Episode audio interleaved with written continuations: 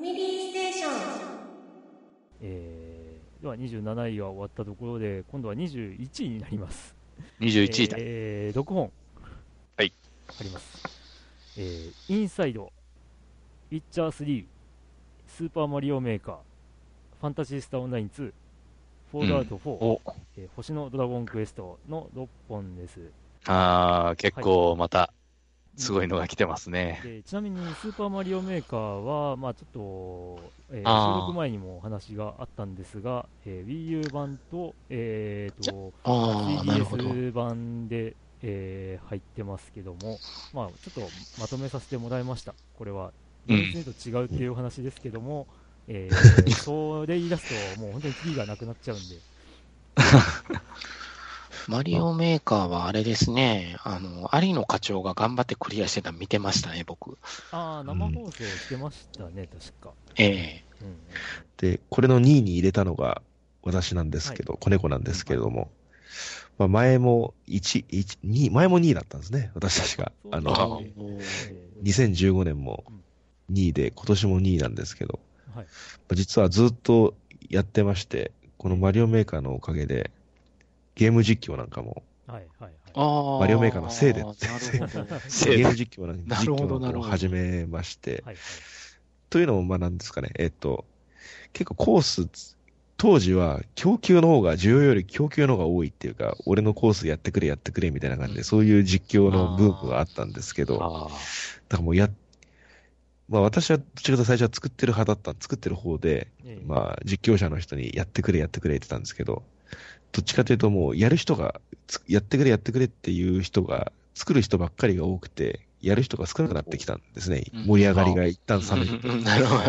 じゃあ、そんだったら、ちょっと自分、自分がその役を、役っていうとあれですけど、や、やってみようかなと思って、そして、そしまあ、それで、面白いコースもやれるんだったら、ウィンウィンじゃん、みたいな、ふうに思って、去年の1月ぐらいから、ちょっと、はい、見よう見まねで始めてみたんですね。それがまあ、なんだかんだで1年続いてるっていうのがあって、まあ、結構、楽しく続けられてるなっていう感じなんで、うんまあ、これだけ遊ばせてもらえてるんで、まあ、今年もじランクインさせないとな、みたいな感じですね。はいはい。ねまあ、こやっぱ結構、なんですかね、ツイツイッチっていう配信サイトでやってるんですけれども、ものすごいツールが、マリオメーカーのための、なんていうかね、有志が作ったあツールがすごい充実してて、ーうん。あのコースをチャットに、コース ID をチャットに入力すると、それが自動的にその登録されて、次は誰々の番ですっていうような感じで、ぎょそのコースの登録順が自動的に整理されてるようなシステムとかもあったりそれで、次は誰々の番ですよっていうのが、ちゃんとチャットでも表示できるようになって、まあ、やる人も見る人も分かりやすいっていうような、そういうルールが出来上がってるぐらいで、まあ、すごいな、そういう意味では。うん。そういうのもなんか、取り組みながら自分もやってるっていう感じで、まあ、あ我ながらハマってるなって。ずっと遊べますもんね。言うてみたらね。そう、そうですね。本当に最近なんですけど、昔はあの、発売当時とかはすごい、なんですか、いわゆる、小学生も多くて、言っちゃ悪いんですけど、ちょっとやっぱり独りよがりなコースっていうか、うん基地空系っていうのがうんなるほどね。うん面白いな。最近もう職人さんの腕も上がってきてて、だいもう 9, 9, 9割5分ぐらいはもうすごい完成度高いんですよ。こんなのもう自分も作れないなっていうレベルの、そういうコースが集まってきて、なあのちょっとまあ方向性は全然違うんですけど、任天堂の公式コースよりもちょっとこれクオリティ高いんじゃないかみたいなのが出てきてるんうです。ん。だから極まってる感があるんですよね。なんかこの仕掛けの作り方とかも。えなんで、そういうとこまで来てるんで、ま、まあ、ひょっとしたらまだまだ行くかもしれないですけどね。うん見た感じはずっと遊べるゲームだろうなっていう印象だったんですよ。うんまあ、ただ、テレビま見てるときに。あ、飽きる人は飽きると思うんですけど、うんちちょっとやっぱり、ツイツイッチってあの、海外のユーザーとかも、ユーザーというかうん、プレイヤーも多いので、だからそう、そういう、まあ、ふ言葉がわからない者同士のはずなのに、うんなんかマリオっていうう、ん通して交流できるっていううん、それがなんか面白いっていうことで続けられてる感じですね。あのー去年とかもちょっと話したと思うんですけど、あのーはいまあ、単純にマリオのルールじゃなくって、こう、スーパーマリオメーカー独自のルールみたいなのが、あ言われてましたね。ああ、なるほど。ところがまたちょっと、あの、面白いところだったんじゃないかなと思うんですけど。そうですね。鍵のギミックとか、ええアップデートでちょっとパーツが増えたんですけど、えそれによってさらに、やっぱりゲームの幅広がったし、やっぱりマリオ今までのそういうなかったはギミックとかも出てきましたもんね。うん、もう完全 2D マリオの新作にもなってるんですね。うん、ですよね。それ、それはなんか感じたな。だから、あ、2D マリオでこんなことできるんだと思って見てたから、うーん、と思って、楽しそうと思ったゲームの一つかな。なんで、私、マインクラフトはやっぱり 3D だから、ちょっと難しそうやなって。わかります、わかります。すごくわかります。マリオだったら、まあ、昔から馴染んでるしう、んできるんちゃうかなっていうとこあの、ろで、キャラ、キャラに対して愛情が湧かないんですよ、マイあンクラフトは。まあ確かにそうですね。うん。あ まあ、馴染み深いっていうのが、うん、そう。そんな感じですね。まあ、うんもう、プレイ時間見たら結構もう1000時間いくんじゃないかっていうぐらいですね。ようやるわって言われながら。ファンタジースターオンライン2の人も同じぐらい遊んでるんでしょうね。そうですね。あ、そうですね。はい。オンライン、はいオンライン入れました気がみんなそうです、ね。この人もきっとそれぐらいの時間は軽くいってるんでしょうね。そうね、じゃあ、せっかくなんで、あの、インサイドはい。に、い2位から私、あ、2位じゃないや、2位はマリオメーカーなんですけど、ええ1位はインサイドで入れさせていただいたんですけど、これについてもちょっとはい。話させていただければと。これ本当に、もうめちゃくちゃシンプルなアクションゲームっちゃアクションゲームですね。アクションゲームなんですけれども、本当にアナログスティックと、あとボタン2つぐらいしか使わないんですね。ジャンプと、一つはジャンプで、もう一つが掴むぐらいなんですけれども、これが本当素晴らしい出来でしてね、あの、1位に、思わず1位に入れちゃったんですけれども、これ本当シンプルかつ、まあ、ストーリー、ストーリーがあ、なんか、ぼんやりとしてあるんですけど、それがもう、ね、想像力を刺激させてるような、まあ、どっちかっていうとやっぱりイコとか、その、それこそトリコ的な。それをまあもっとシンプルに削ぎ落として 2D でやってるっていう。内容なんですけれども、ただね、ちょっとない、雰囲気がすごいちょっとダークな感じで、画面暗いっすね、これ。そうですよね。あの、少一人の少年がいるんですけど、この少年が何の目的があるのかわからないんですけど、どんどんまあ右に進んでいくんですね。マリオ、まあ、左から右に進んでいくだけのゲームなんですけど、その間で、まあなんかちょっと怪しげな研究員っぽい人がいたりとか、トラックに乗せられて、どこかの、どこかに連れられていく人、人々みたいなのが、まあと画面の奥に見えるんですね。で、たまにまあ、けんその怪しげな研究員っぽい人に捕まったりとか、追いかけられたりとか、その、その人たちが放つ犬に追いかけられたりとかするんですけど、まあ、それ、それをかわして逃げていくうちに、だんだんだんだんその、謎のその施設というんですかね、謎の組織の基地、基地の奥にどんどん進んでいくんです。進んでいっちゃうんですね。まあ、それまあ、それでインサイドっていう名前なのかもしれないですけど、どんどん。何かの、な、なんかそのまがまがしい、おぞましいものに、ものというか、真相に迫っていくような、そういうお話がぼんやりと想像できるような、まあ、ゲームになってるんですけれども、まあ、ネタバレになるんで、細かいところは言わないんですけど、うん。まあ、最終的に、まあ、あるその中心部にたどり着くんですね。そうすると、まあ、一気にその話が急展開するような点、ことが待ってるんですけど、うん。そのカタルシスって、カタルシスってんですかね。まあ、が凄まじくて、うわ、こんなことになるのかって、ひひたすらまあ奥に、中に中に進んでいったらこういうことになってしまって、それ最後がまた、いろんなその解釈うんができるよ意味深なエンディングになってるんですね。まあ、ある人あるある人にとっちゃなんじゃこりゃみたいな感想の人もいれば、私なんかはなんかちょっと、ちょっと救いのようにも思えたようなエンディングなんです。で、カタルシスもまあその前にあったし、それ最後がちょっと本当にズーンとくるような余韻が残るようなエンディングで、これはやっぱり、これをやっぱり計算して作って、まあ言葉が全くないんですね。あの、セリフが全くないゲームなんです。はだからだけれども、ここまであの饒舌に見せるそうですね。だから説明とかは全くナレーションとかも文字とかも、ま、全く全くなく文字と、文字とはまあ、せあのセーブ中、セーブするとか、ポーズとか、ロードみたいな、そのオプション画面の中での言語はあるんですけど、それゲーム中、まさに動かしてる時のゲームの字幕とかはもう全くゼロですね。すだから完全に視覚だけで進める。出てくる生物とかあの人物のもう動作だけでそのそうです語ってるっていうそういう作りになってるんですよね。そうですね。うんあの、謎解きとかも結構多いんですけど、ゼルダ、まあゼルダっぽいというか、イコっぽいっていうか、うんそういう系統の謎解きがあるんですけど、それも完全にもう文字情報なくて、もう見た見ただけでヒントがわかるようになってるっていう。まあ細かい、あとは人物が結構、登場人物が結構いるんですけど、この人が、まあなんかみ、敵だと思ってた人がなんか助けてくれたりとか、その時の、まあちょっとこれもネタバレにななりそうなんでい。いんですけど、だから助けてくれた時の感動みたいなところも、なんかすごい流れで見せてくれるんですね。あんまり止め、なんかテンポ悪く見せないで、そういうところもさらっと見せてくれるところが本当センスいいなっていうんで、すいません、なんかいっぱい語っちゃうんですけど、それで5時間以内で遊べるんだ、これ。そうですね、私もちょっとかかったと思うんですけど、へえ。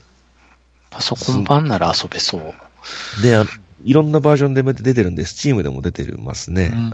出てますね。なんで、すごい、うんサクッとも遊べるんでおすすめですね。うんあのー最近あの、昔は、ちょっと前までは、その、いわゆる海外ゲームの対策ですね。オープンワールドで、まあ、何年もかけて作ってみたいなところがやっぱ主流というか、それぐらいしか売れないみたいな状況ってちょっとあったと思うんですけど、うん。そこからまたちょっとやっぱり変わってきて、こういうインサイドとか、サインにも入れたのライフイズストレンジとかもちょっとまあ小粒といえば小粒の作品なんですけども、こういうのがまあ評価されるという、されて売れるようになってきてるっていうのはまあいい傾向かなというふうに感じますね。まあそれが、だから、アサシンクリードとか、まあ GTA とか、そういうそういうのもいいけど、うん。こっちの良さですね。だから一つのなんか、一つの売りで一点突破できてるようなゲームっていうのが増えてきて、それも、そういうのもまあ、ちゃんと評価されてるっていうのはいいことだなと思って。なんで私もまあ、アンチャーテッドとか、ここには入っ、まあまだ出てきてないですけど、そういう大作ゲームとかもやっていいなとか、取り込むもいいなとか思うんですけど、こういうのもやっぱり、これがやっぱり、なんかランクインしてくるっていうのは、なんか嬉しいですね。私以外にもちょっと2位に入れていただいた方がいるみたいなんですけど、嬉しいなぁなんて思いました。まあ、あの似たような感じで言うと、あの風の旅人なんてのも、ああ、いいですね。あの ね、あのそうですねそまあまさにそういう感じですね。風の旅人のような。全然理解できる多くを語らずはいもうその動作とこう風景を見て、あ次はあそこに行けばいいんだなっていうのを感じさせるとか、ああ、そうですね。まあ、インサイドはひたすらダークでう、んこの、ま、この少年なんでこんな辛い目に遭わなきゃいけないんだろうみたいな。子猫さんがあの犬、放たれた犬に追い追いかけられたりとかって言いますけど、捕まったら食い殺されますからね。そう、そうですね。えーもいいやーちょっと、あの、このインサイドっていう回、作ったメーカーというか、メーカーっていうか、本当インディーズのうん。10人か20人ぐらいのグループみたいなんですけど、前はリンボーっていうゲームを作ってたんですけど、リンボーってご存知ですかね？これも相当、あの、きつい表現とかがあって、影っぽいタイトルは聞映画いたなんですけど。それ、リンボーのメーカーがつく次に作ったのがインサイドなんですけど、ちょっとやっぱり、死死の表現とかがやっぱり、やっぱか、そこはちょっと海外ゲームらしく、えぐいところはあるんですけど、多分、リンボーは、あれですね、いい連連載してた水品先生が進めてたかな。ああ、そうですね、リンボーも漫画で。うん面白いですねな。んかそれで記憶がすごかったな。うん。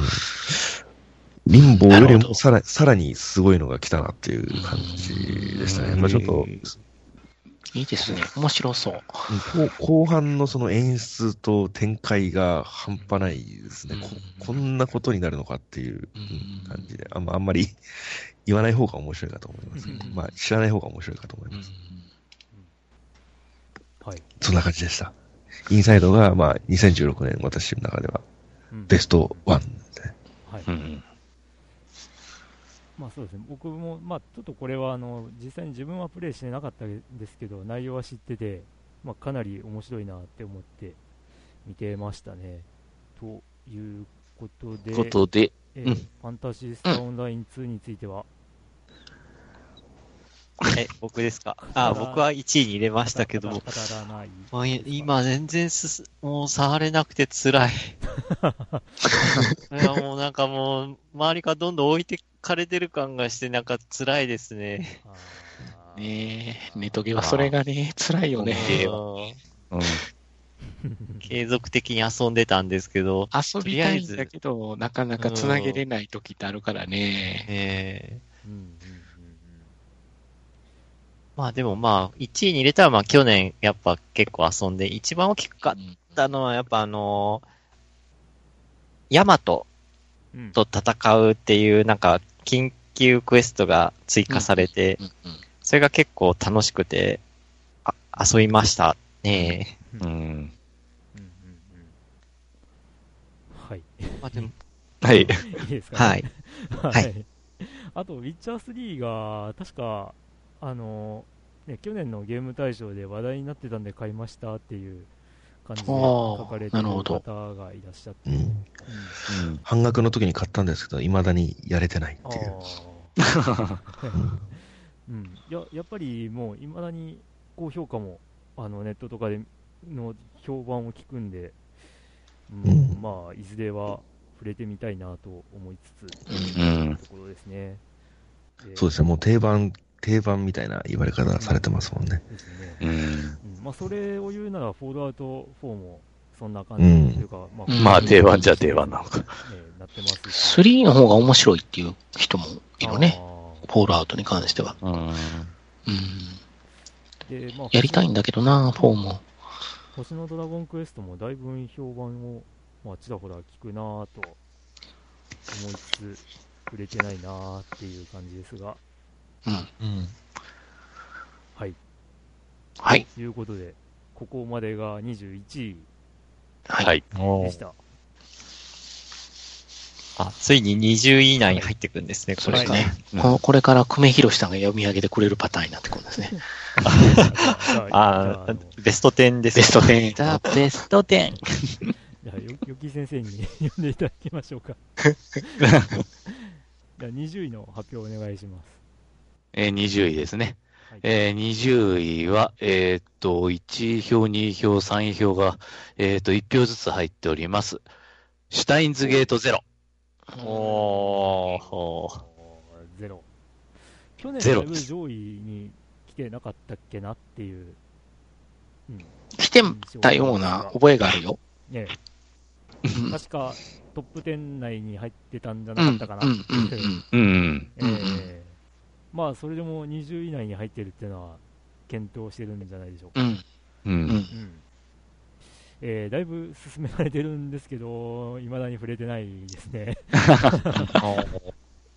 うんどうですかね。皆さん、されました？い No.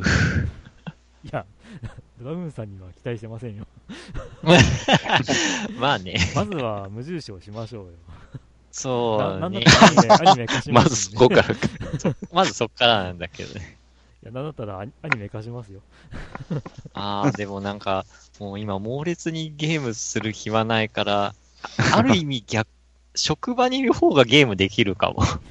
うわうわまあ、下着はね、あの、スマホでもできますんで。そうなんですよね。だからちょっとスマホ版ちょっと検討中。うん。まあ、それはともかくっていう。うーん、まあ、そうですね、ゼロ。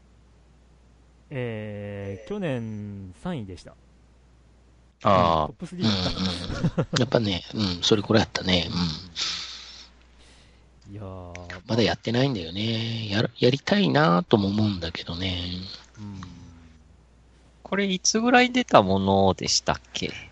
去年の、えーっと、あれば、6月くらいかもしれないですな。なんていうか、一昨年ですね。あ。うん。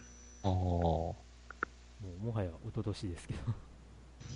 あ、そっか。遊んだ人、下着を遊んで遊んだ人はやっぱり満足してるのかな。これに関してはう。うんん。結構、だから自分の中で下着が綺麗に終わっちゃってたんでね、そうなんですようん、ね。もうちょっと早かったらやったかもしれないんだけど、うん。まあ、あと、個人的な感想を言うと、まあ、ちらほらと、下の方にも出てきましたが、あの、番外編的なう、ん、ううんん。だから、あれをするんであれば、もうこれを先に出してくれた方が多分やっただろうなと思う。なるほど、は。あの、うん記憶連理のダーリンとかが、ちょっと物足りなさがつういて。うん。うんというところがあってのこのゼロなんで、若干こう、疑心があって、なかなか手が出ないっていう感じもあるんですけどね。やりやすと長いっていうのもあるんだよね、印象的に。まああうん、下着は。うん動動き出すとすごく、おあ。話転がり出すと多分絶対面白いんだろうけどなとは思ってはい。ます。うん。うんその前振り。が。その前振りを自分が乗り越えれるかどうかっていう自信がちょっと今ない。はい その前振りをする時間がない。まあ、いずれ増えるでしょうというところで、はい。はい。という、はいまあ、20位単独シュタインズゲートでした。まあ、ねいつか、はいいつか遊びます、これは。はい。まあ、実は20位以内に入ってるソフトって単独になってるのが多いんですよね。ほとんどがね、ということで、次は19位になりますが、19位です。はい。えっと、1位票が2つ入ってますね。10ポイント。はい19位は、サガスカーレット・グレイス。ねえ、FF が出なかったら僕買ったのに、これ。お 割と年末に出て、ね、えっ、と、ここにやりたいのよ。うんまああのだどなたかがあのサガスカーレット・グレースはまだ遊べてないので入れられてないみたいに書いてる方もういらっしゃっん。て、うん。わかる。気持ちすごいわかる。まあ、そこがちょっとタイミング的なところ、発売のタイミング的なところかなっていう。そう。ですねぶっちゃけ、うわめっちゃ面白そうと思ってるから。うん。どうしても年末近い時期に発売されたソフトは、ねえ、これ、バランス、ちょっとバランスよくちゃんとしてほしいなと思うところもあるし、仕方ないよな、会社事情だよねっていうのもあるし、あ会社同士が戦ってる状況になってない？これっていうふうに、ここは思った。そうですね。うんうんうんうん。はい。はい。こんなもんですね。19位はサガでしたね。はい。うんまあ、ちょっとあの、あれですね、またサガシリーズらしく、システムがこう独特なものがあるらしいんで、ううん過去が、過去のシリーズをうまいことあアレンジしてるっぽいところもあるね。なんか、あシステムを見てると。うん、あの若干こう見てると、あのアンリミテッドサガの戦闘に近い感じもあうんる。うん、実はアンサガが好きな僕という、この、なんていうの、鬼畜なあのゲーム。大好きなんですよ、僕。あれなんで、あの、なんていうかな、ダウンロード版で出せへんねやろうと思って。ビータでずっと遊べるやん、あのゲームとか思ってるんやけど。そうなん確かに、ただ同然で出してもいいですよね。そう、まあね、まあね、いやいやいやまあね、新品がただ増税で売ってたからね。いや、あのね、アンリミテッドサガはすごいよ。あのー今、なんだっけ、こう、なんだっけ、神ゲーからクソゲーまでみたいなゲーム紹介サイトみたいなのがあるんですけど、そこでアンリミテッドサガを調べると、あの、うん評評価は高いんですよ。うん。うんだからあの発売当初こそあのシステムの難解さで嫌われていたが、うん。まあ、あのうん年々その、えー内容がこう理解されて、うんあの今や両ゲーとして扱われているっていうそうあれはいう評価されてねます、からだから、遊び、遊び込んで解析していくゲームなんでね。うんうん。こっちが、こっちが理解してあげる優しさをまず持ってないとダメなゲームなので。だからその辺を難解ではなくこうあのうまく綺麗に、えー遊べるようにしてくれてるっぽい感じがうん、匂いがする、すごくする、そう、これは。うん。あのスカーレット・グレイスに関しては、そう。でもやっぱりどこかが佐賀なんだろうな、きっと。って。思う。詰まったって。まあそういうところもまた一からやらなあかん。が、これっていう。うん。また楽しみの一つではあるでしょうありますかね非常に携帯機で出したのは正解だと僕は思います。うんああ、はいうん。うん。はい。ということで。はいこ。の場にいる人がはい触れてないって。ま触れてませんね。うんはい。はい。じゃあ、お次。はい。では、18位に参ります。えー、18位が、えっ、と、2票が3つ、3票が3つの合計12ポイント。えー、18位は、モンスターハンタークロス。はい。うーん。誰もやってないみたいな。やってないですよ、モンスターハンターは。もうは、ちなみに去すみ年は2ません。うん。まあ、もうすぐダブルクロスでしたっけ？そうね出ますよ出ますねあ出ますねまた売れるんでしょうな。カプコンの名前をモンハンに変えろっていう声も上がってましたけどね。会社名をモンハンにした方がいいんじゃないかっていう。会社名も、会社名をもそれだけでしか株式会社ポケモンになりましたからね。いや、でも、これだけ、ね、これだけ話題になってるのに、触れないね。うん。もういいっす。他の人に任せるっす、これ。まあ、そうですね。ねそうそうです僕らがするはい必要もないかな。毎回、うん、毎回順位上に来るけども、うん。うちら3人とか、全くもう、いや、あの、興味を、多分面白いんですよ。うん。そこが怖いんですよね。多分。う、あーなるほどあーなるほどね。なるほどね。あの。僕にとっうん。ては、あの、ね、面白くて、長時間プレイになっちゃうのが怖いっていう。なるほどね。あまあまあ、そういうことです。あ今長時間とかもかけられないもんな、ほんとゲーム。うん。マジで。ええいや、他にもしたいゲームいっぱいあるもんで。あ。あはい。という18位、モンスターハンタークロスでした。あ。はい。えーつお次は17位ですけれども、ポイント的には同じですが、えっ、と、1位票が1つ入って、えー2位票が2つ、3位票が1つの12ポイント。うんえー17位はテラリア。うんああ。なるほど。うんこれはまあ、テラリアはまあ、去年もベスト10入ってましたよね。えーっとね、いや、ベスト10には入ってないかなあ、そう？うん。テラリアは19位でした。19位か。上がってますやん。うん。上がって上がりましたよ。来年ぐらい来るかもしれないですよ。なんと。息の長いゲーム。まあ、よくうんマインクラフトとね、並んでい言われることの多かった多いね。うん。まあ、収集、うん、そっか。でも触れると全然違うゲームなんだけどなーって。まあ、そりゃそうですわな。。うんうん。まあ、どうですか？がっつりやった方はいます？こちら。がっつりはないです。うん触りだけですね。あ No. ーうんまあ僕も触りだけですね。これ、これはいつ鳥山明がデザインして出るんですか？あー、どうなんでしょうね。あの、タイトルは何なんでしょう。いやー、うんマインクラフトの方がそうだからっつって。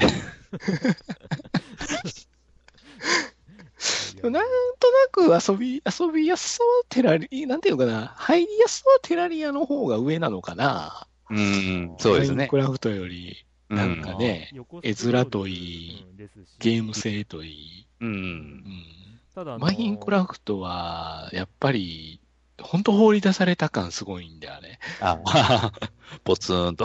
ポツンと。一生懸命材料集めな思って土掘ってたら、あの、下が空洞になっとって落ちて死ぬとかね。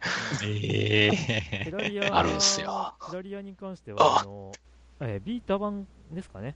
で、なんか4人同時プレイができるみたいなあ感じで、へえ。で、それはすごい楽しそうって思うんですけど、あの、残念ながら、我が家に4人同時遊ぶ環境がないという。うんうん。それはコリンコタンが4人分をやってみるとか。いやいやいや、そんな無理だ どう、どうやれと。チャレンジしてみるとかも。無理でしょ。さすがに。うんはい。はい、ということで、で。17位はテラリアでした。はい。で、えっと、その上の順位に参りますが、えっと、15位タイで2本入ってますね。1票が2つと、えっ、と、2票が1つの13ポイントで2本入っております。え1本目はオーバーウォッチ。うんえーもう1本がダラヤスバースト、クロニクルセイバーズ。うんうん。まあ、ここで来ますかという。いやー、ダダイヤスですよ、ええここに。うん僕2位で入れました。いやー、やっぱ僕 Windows 版買ったんですよ。はいはい。で、な、なんでかというと、アーケードが2画面で、あのー作られてるんですけども、PS4 とビータは、もうあの16対9の画面、1画面の中に、なんか、一応、細長い画面っていう感じで表現したりとか、あとまあうん。1画面で表現したりっていう感じなんですけど、もう、Windows 版だけはディスプレイ2枚あれば、2画面でできるということで、で、うち幸い16対9のモニター2台デュアルにして使ってる環境なんで、これはもう Windows 版買うしかないでしょうってことで、Windows 版買いました。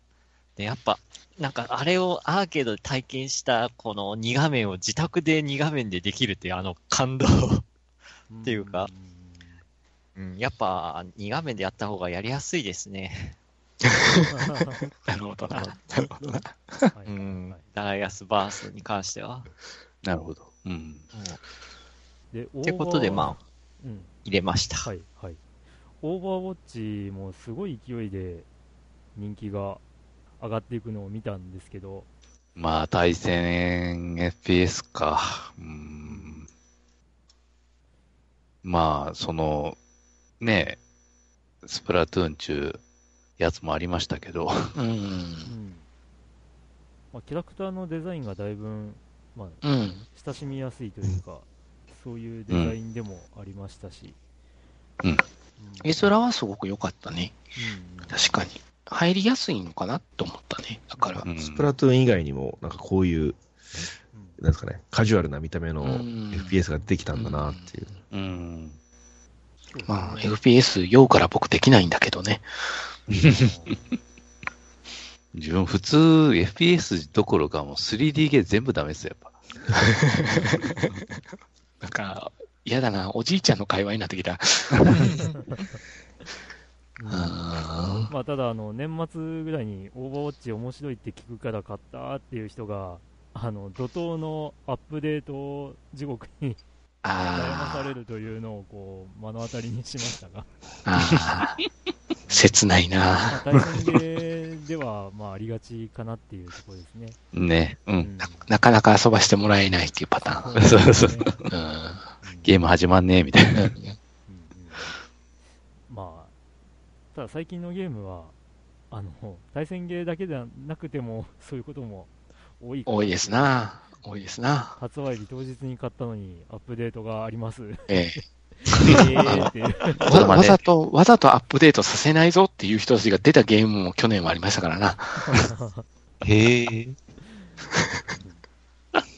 はい。え、アップデートするとなんか、い、あの、不都合があるんですか？アップ、いや、アップデートすると不都合がなくなるのが不都合だったんです、その人たちにとっては、そのゲームは。へええなん、なんだろまだ、まだ出てきてないですね。うん。う。え、どういうことですか？まだ出てきてないというのは？まだ出てきてない。ランランキングの中にいますよ、そのゲーム。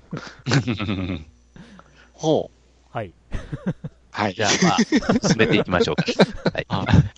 あ はい。えーお次は14位ですね。えー15ポイント、1票が2つ、2票が1つ、3票が2つのゲームですが、えーくしくもこれはスプラトゥーンですね、14位。ああ。題にちょっと出た、スプラトゥーン。2が出ますね、2が。2ね。そうなんだ。なるほどね。あ、スイッチ。はい。スイッチで。それで最近ちょっと、あれなんだね。スプラトゥーン勢がスプラトゥーンの絵を上げてきてたんだ。ああ、なるほど。はい。うんうん。うん。まあ、スプラトゥーン、結局乗り遅れたまんま乗れてないんですけど。うん。昨年の。うんね唯一やってる FPS というか、シュそういうシューター系ですね、私は。うん。まあ最近やってないですけど。うん。あああ。唯一やれそうな、やれそうなって感じですね。うんまあ去年のね、ゲーム大賞1位でしたが、ああ、そうですね。まあ、2が出ることで、また、うん、盛り上がるでしょう、ねゲーム大賞2017は上位に食い込んできそうな。うんうんああ。ただ、まだハードがどんぐらいそうそう。できるか。ハードがどんくらい売れるかですよね、本当。そこがすごくこれはかかってくるだろうね。任天堂のハードって結構出し渋りっていうか、まあ、数があんまりね、なんか渋いっていうことが過去多かったんで、うん。DS うんぐらいからあんまり最初は出回らないという。う。ん、DS とかひどかったですからね。ああ、予約しないとか、あ予約っていうか、なんか、うん。ち注文しとかないと手に入んないってで感じでしたしかもなんか毎ね。週4個だけとか あの、うん。10個だけとか入荷であの全然数が足りないみたいなそういうこともあったりしたんですが、うん。まあスイッチがだいぶネット的にはこう評判が前評判がいいんでその買いたいっていう人が多いイメージ強いんで、うん、まあそういったところうんもあってどどうでしょうかね。まあ、最初はうん発売当当時はみんな欲しいって言うんで、言うんですが、私みたいに何が、私がみたいになんか何が何でも、新しいハードは飛びついちゃうみたいな人もいるんで、うん。落ち着いたらわかんないですけどね。そうですねここから本当にうんみん広がって売れるかどうかってところだと思いますけど。うんまあそう Wii と次第 Wii U とかも、最初はみんな、いや、だから、スプラトゥーンしたよ2がですね、うんあの、スプラトゥーン2が出るときに、本体を買うっていうあ流れになったときに、あの、スプラトゥーン2をやりたい人が、本体が手に入らないっていう事態になり。かねないんじゃないかなって。うん、そうなると、ちょっとロンチタイトルで欲しいゲームないかなって思ってる人も、早めに手に入れてた方がいいかもしれないっていう。うん。状況ではあるかな。まあ、注文しただけ生産してくれりゃいいんですけどね。うん。だって、任天堂クラシックも、ね、あそうですね。結局なんか普通の価格で売ってた、売ってるところを見たことがないですね、まだ。うん。うんなるほどしかもまだ、ね、数がやっぱり出回ってなくて、うん。あれはなん、なんででしょうね。解消してほしいですけどね。うん。出せば売れちゃうんですかね、今だ。うん。お店にないのに。任天堂クラシックですか？うんお店にないのに。ミニ、ミニファミコンですよね。ああ、うん今、うちありますね。いいな。まだすぐに買えないんですか？いや、これ、同僚が貸してくれたんですよ。もう、あ、まあ飽きたから、お貸ししますとか言って。飽きたって。30本入ってるんでしょ？うん、多分その人は買って満足したのかなと。まあ、興味のあるゲームがあんまりなかったらっていうところもあるうん、まあなっていう。あんだけ国尾くん入っててもなーって僕は思ってしまったんだな、実は。まあでも、突っ張り大相撲が入ってるのはいいと思う。うんやりたいよね。そこなんだ。いやうん身を引きますよ。うん。まあ、なので、あの、スプラトゥーン、やっぱ、あれですね、あの、今年も、やっぱり注目のソフトかなと。うんう。うんん。なるほど。はい。じゃあ、14位はスプラトゥーンですね。はい。えーっと、続いて13位は同じ15ポイントですけれども、えーっと、1位票が3つ入っての15ポイント。はいえー13位は、ファイナルファンタジー14、まあ14ですね。はい。はいまあ、ネットゲうんうん。割とこう、まあ、ほぼほぼ毎年大型アップデートが来てる感じもするんですけど、最近は。ー。うん。うん。まあ、ちゃんと生まれ変わってからは、かなりり良さげなね。生まれ生まれ変わってからね。うんもう本あ当ね。そういえばそんなことありましたねね。ありましたね。本当ひどかったからね。もう作ってた側が変わる前って皆さんと一緒に作るためにこうしましたとか言うて、あの、こっちのせいにしやがったからね、あれね。本当ね。本当だから、まあ、よくここまで持ってるなと思うわ。うん。すっかり忘れてましたファ。ミステさんの中ではあれだよね。あの、ランキングの上位に入ったドラクエ10が消えて、ここにいるんだよね、FF が。ああ。うん。毎年、ちらちら FF14 がこう、うろうろしてるっていうのは印象的やなと思うんうん。だけど。うん。うん。あ。まあ、まだまだいけそうと。うん。そういえばさっき PSO2 面白かった理由の一つが、うん。あの、こ去年あの、えその FF14 とコラボしてたんですよね。してた、してた。はいはい。してます。してたはいはいはいはい。あれはあれで楽しかったですね。なんかこう、オーディンが出張に行ってたんでしたっけ？あ、オーディーンが、ええオーディーンと戦いましたよ。なんか、バズーカで打ち込んでみたりとか。だから、FF14 じゃ登場しない武器でオーディーンを倒したみたいな感じですかうんね。なるほどね。いやあれは結構新鮮で楽しかったです。えーお正月のなんか元日のあのニコ生で、そなんかみんなであの、はい集まって、あのおハッピーニューイヤーをしようぜみたいな企画があって、なんかドラクエンと、なんかもう一つオンラインゲーム、モンハンかなんかと、FF14 とで、FF14 だけ誰も来てくれてなかったっていう、プロデューサー一人ぼっちだったみたいな。ええ映像がニコ生で流れて、メタなのかガチなのかっていう。説明だったんだけど、ガチだったらちょっと、う。うん。んでも14は、やっぱりビジュアル的にはね、すごく、なんていうのかな、みんなが大好きなせファンタジーの世界があそこにあるとは思うけど、うん。あうんすごく。だから、あれを、あれをそのまま、普通の、あの、オフ、オフラインの方にも下ろしてくれないかなっていうなるほど。思いは僕は強く今でもありうますな。うんん。まあ、それが12やったはずなんですけどね。あーまあうん12だったらねあのリメイクまあ、がリメイク版買いますけどね。楽しみじゃないですかそうそうさっきあの PSO2 と FF14 のコラボっていう話もありましたが、なんか最近こうライバルゲーム同士のこうなんというか協力というかその、うんそういったコラボとかが意外と多いという印象もあります、うんうん、だいぶそのゲームの業界の土壌が変わってきたのかなっていう、そんな印象もあ感じられますが。まあ、古いとこで言ったら、カプコン VSSNK とかですああ、か。懐かしいっすあな。ーありましたね、そういうのも。うん、ナムコ VS カプコンもありましたな。あうん。ああ、バーチャー VS 鉄拳なんてのもああ、ありましたな。そういや。あったあった。懐かしい。そうやな。うん、はい。はい。まあ、そうやってあのね、い幅広く遊べるこう環境になってるのかなっていう、うんうんううん。ん。まあ、面白いですね。はい。はい。えー、13位はファイナルファンタジー14でした。えーっと、それで次は12位ですかね。はい。単独で12位、えーっと、1位票が3つと3位票が1つの16ポイント。えー、12位は、フェイトグランドオーダうん。聞きましたね。ああ、はい。ー。はい。1位入れましたけど、私。うんたまにメンテで話題になるゲームでしたっけ？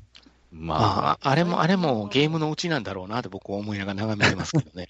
皆さんがメンテお怒りが開けたらになられている姿を。まあ、1年経ってかなりマシになった方だと思います。うん本当に最初の頃ひどかった。へ最近はメンテは普通に開けますね。そうですねうん。。普通に開けます。だからあんまりわび石が、うん、ついてこないけど、あの、でもそれでも結構配ってくれますからね、石。うんねなんか突然こう、不具合のお詫びとか言ってくれて、え、ななんかあったのみたいな。うん。夜中になんかあったんだろうねっていうう。んただ、あの、年初にちょっとあの、課金のシステム関係でなんかちょっと騒ぎありましたな。ああーあの、プレイストアのや決つですよね。んプレイストアのやつでしたっけ？うん、そうですね。まあ、そうか、プレイストア、うん、あ絡みかなうん。うん課金がうまくまあでもなんか、あの、決済されてないように見えて、実は金引き落とされてたみたいな。あ。ああ、なるほどね。それは良くないな。うん。うん。でもそこでまあ運営が最初に取った対応が、その、か、買う動作した分の、石が勝手についちゃ、ついてきちゃったんですよ。と思って おい、まあこれは、買うあの気がなかった場合はどうすあれですね、そっかあのスマホのゲームの中では珍しくエンディングを見ることができるという、そうだね。本当そうだよね。ストーリーがちゃんとあって、一応第一部噛んだけど、うん。エンディング見れましたね。うん、というのがかなり話題になって、え、クリアできるスマホゲーがあるんだっていうか感じで、あのーね、年の、まあ、末から年明けにかけて、あの新規さんが増えたっていう、ああ。まあでもあの実際のあの最終戦はひどかったよね、本当。ひどかったね。なんだよ、ワビバルバトスって、みたいな。いやー、うん、まあ、あれもね、やっぱり、もう年末になってお休みになった人とかが、もう、ね、突撃しまくって、あっという間に終わってしまうと。本当あっという間やったから。ひどい状態だったね。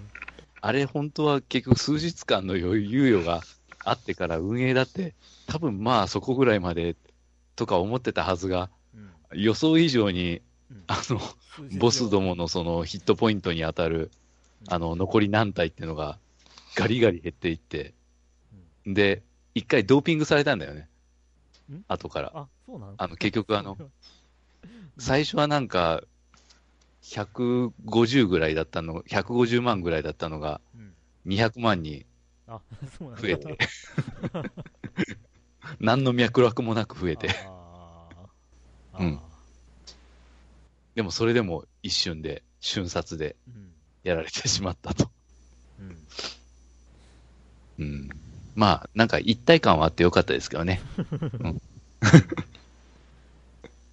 本当このボスを何百万という、なんか、マスターどもが、い 殴ってるみたいな。なるほどな。うんまあ、ね、僕もずいぶん遊んでますけど、まあ、ね、キャラクターの好みがバッチリ合えば、うん長く遊べるんじゃないかなと思いますし、まあ、いいろんな人のデザインありますし、うんう。ん。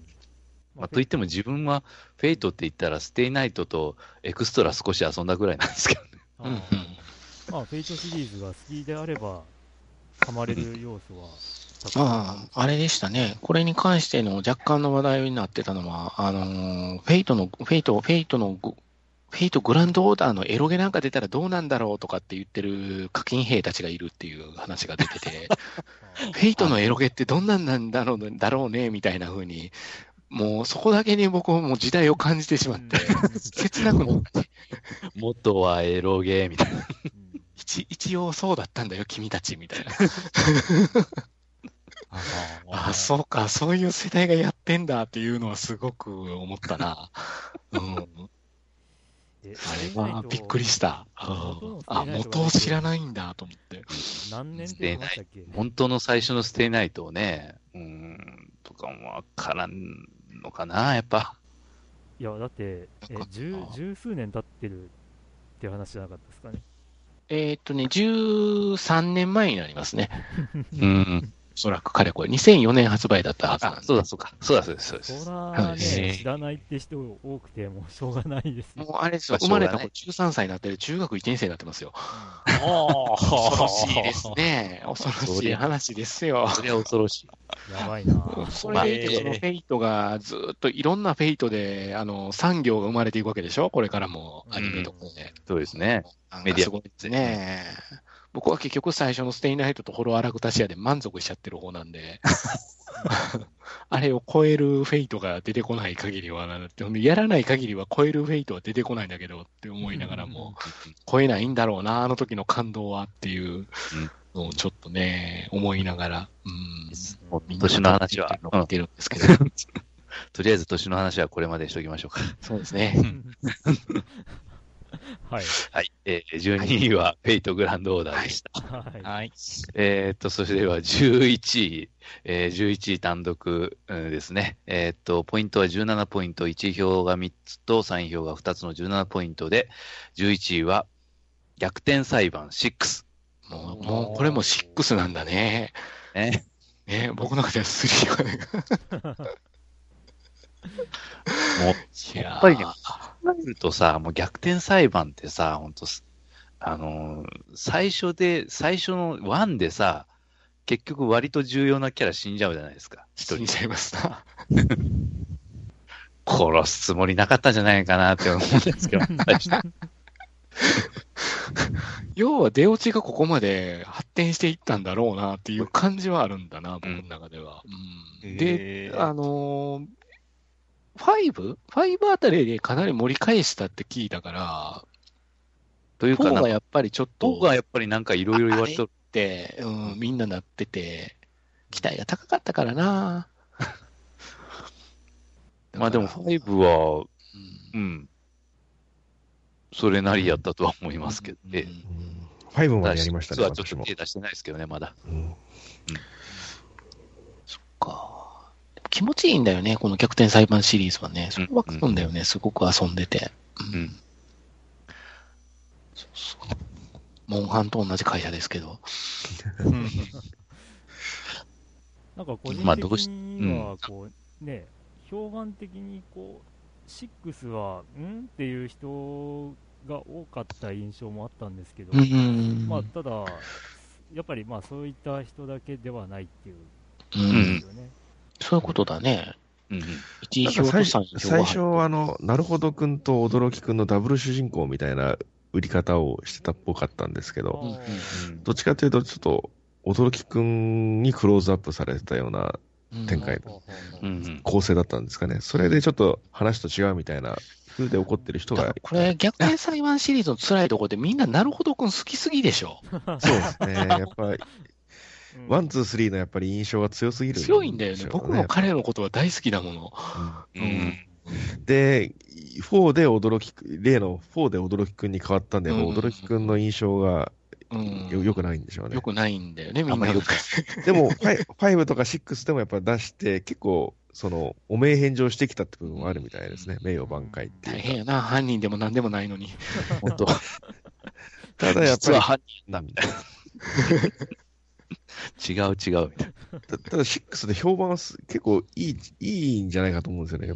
過去最高傑作だっていう人もいるぐらいですしああ、なるほどな。へえ。うんただちょっとわ私がなんか頭悪いのかなんだかわかんないんですけど、なんか、と話の主題ってどこやったっけみたいなところが結構多くて、あ Five Five あたりもやってて思ったんですけどとっちら、とっちらがってしまうんだ。なるほど。ちょちょっとしゅ、なんか話が結構脇道にそれてるような気がしたんですが、結局それって重要なことなんかなみたいなことが結構多くて、うん。難しい、難しいとこだな、うん。そこは。で、うなんか急に、急になんか本題に戻ってきて、え、それってそうんそういうことでいいんだみたいなうん。ことが結構多くて、ただ、うん。まあ、読む人が読めば結構筋が通ってるのかなっていう気もするんで、その辺はまあうん受け取り方とか、読解力なのかなっていう。その辺も含めてサスペンスとか推理ものってありますからね、筋通れへんやろ、ここっていう。ねえ、こここの下りは行ったのとかっていう特にえ結局これで解決しちゃうの？みたいなっていう。逆転裁判は結構勢いでうん。納得させるみたいな部分が多いんで、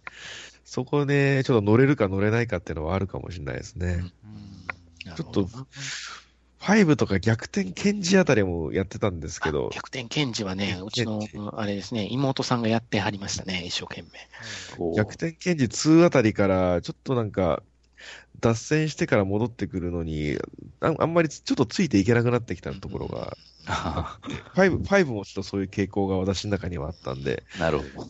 うん、6は結構評判いいのは聞いてたんですけど、ちょっと手が出せてないんですね。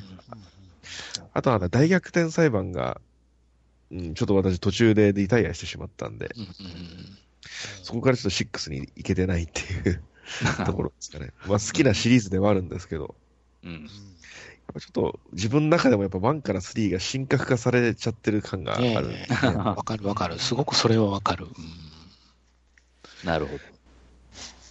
そうですね、シリーズが続けば、やっぱりそういううんところが出てきますね、こうなんか初期の頃がいいっていう感じになったり、まあ、初期のことを知らずにこう最近の方がいいっていう人もいるしっていう、まあ、なかなかね 難しいところですよね。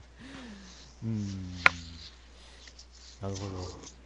でもまあろね、これもやっぱり 10, 10位以内には入らなかったですけど、10位に届こうかっていう勢いで、特徴されてるんで、いや、でも、やってみたいですけどね、6も。うん。体験版はやったんです。あの、あはははど新規システムが味わえるっていうのはそれでまあ、好感触ではあったんですけど、ちょっとやっぱタイミング逃しちゃったなっていうのがありますね。うんはい。とはい 逆転裁判6。えーうん結果的にこの場にいる人は触れてないという。うん、っていうことですね、今の話ですねやってないんじゃねえかってなぜか5は触れてるけど、6はまだみたいな。うんでも、なるほど、このことは好きだぞっていう。うんその割にはすっごい話盛り上がってましたよね。はい。不思議と。はい。